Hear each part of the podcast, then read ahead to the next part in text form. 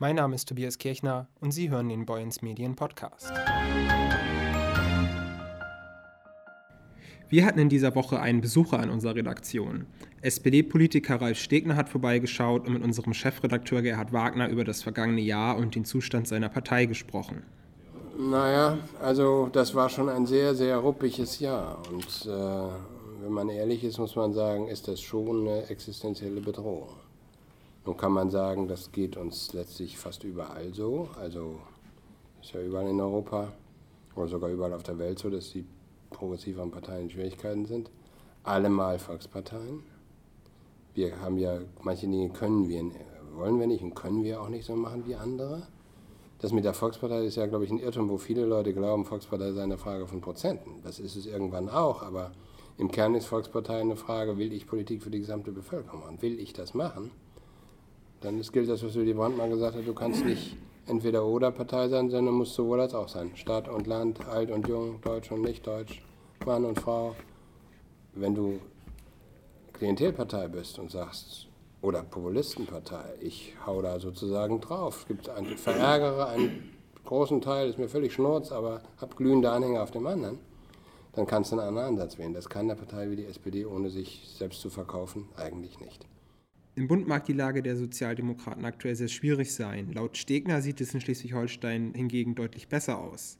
Auch wenn in diesem Jahr die SPD die Landtagswahl verloren hat und seitdem eine Jamaika-Koalition regiert.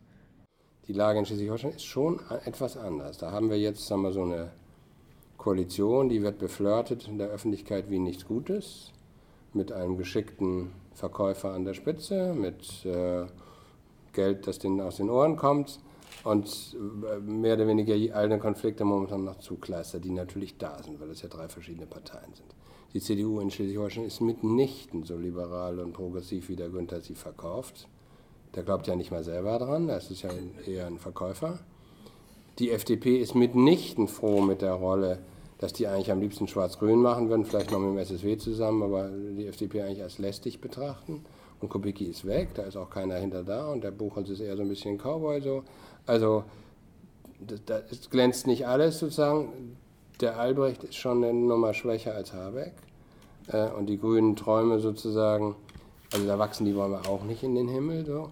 Also deswegen glaube ich, ist die SPD hier im Lande gut beraten, solide Opposition zu sein, die eine Alternative darstellt. Das tun wir. Wir haben an bestimmten Stellen ganz andere Auffassungen. Wir sind bei der Energiepolitik anderswo, wir sind beim Thema Kita anderswo, wir äh, haben beim Thema gute Arbeit andere Auffassungen.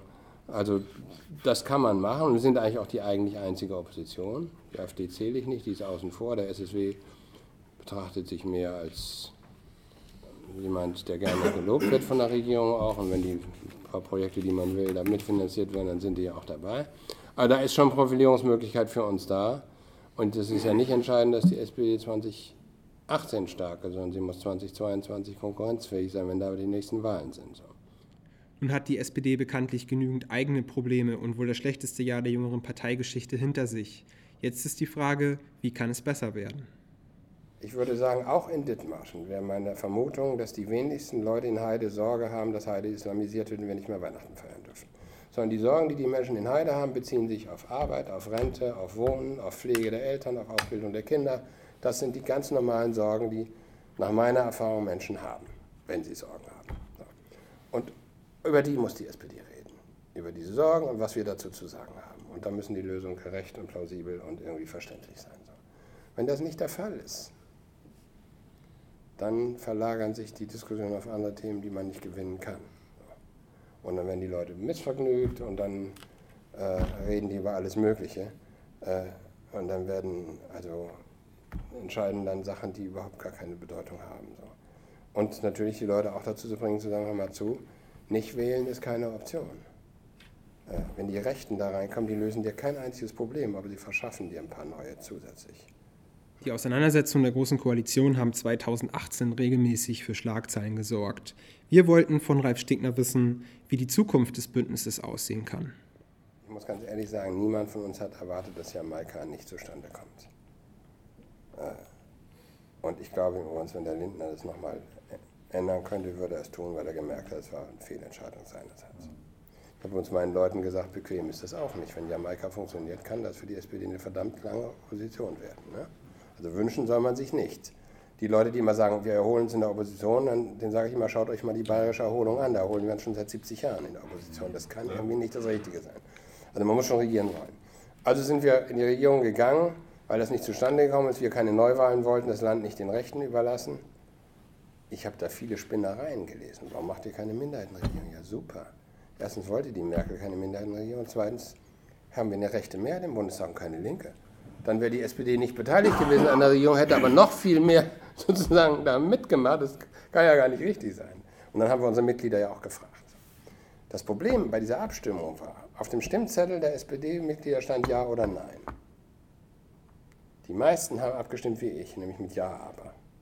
So, würde ich sagen, 70 Prozent von denen, die Ja gestimmt haben, haben Ja, aber gestimmt. Also kein weiter so. Und das erste halbe Jahr war saumäßig. Das Sommertheater mit dem Seehofer, diese Maßengeschichte, also das war wirklich saumäßig. Inzwischen setzen wir durchaus ganz vieles von dem jetzt um. Es wird noch nicht übertrieben gut kommuniziert, aber es wird manches umgesetzt. Wir haben da ordentlich was verhandelt. Hält die Regierung unter zwei Voraussetzungen, würde ich sagen, kann sie halten. Voraussetzung Nummer eins ist, dass der Koalitionsvertrag jetzt abgearbeitet wird und zwar ordentlich. Also nochmal so ein Sommertheater wie im letzten Jahr würde die hochokehlen. Eine, eine weitere Runde in dieser Art und Weise wäre nicht auszuhalten. Für die SPD nicht und ginge nicht. Ich glaube übrigens, Frau Merkel will gerne Kanzlerin bleiben bis 2021. Man soll die nicht unterschätzen. Ja.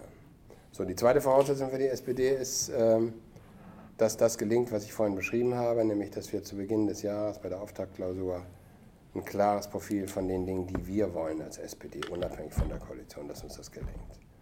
Denn wir müssen ja raus aus dem Umfragetief. Wir haben Wahlen in diesem Jahr in Europa, in Bremen, in Thüringen, in Sachsen, in Brandenburg.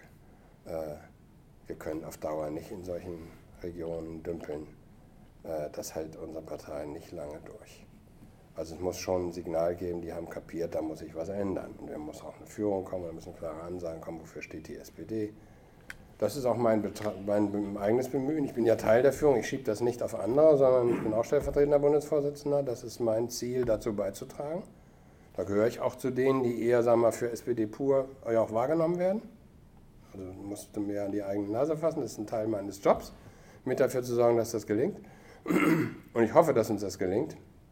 Und ich sehe keine ernsthafte Alternative dazu. Also nicht große Koalition um jeden Preis, aber eben auch nicht raus um jeden Preis. Wenn wir kein vernünftiges Argument hätten, sondern wir gehen auf jetzt raus, weil es uns schlecht geht, dann sagen die Leute, mir ist es egal, ob es der SPD schlecht geht, ich will, dass mir es gut geht. Die Leute interessieren sich nicht. Parteimitglieder tun das, aber die Bevölkerung nicht. Das war dann auch schon der letzte Boyens Medien Podcast für dieses Jahr.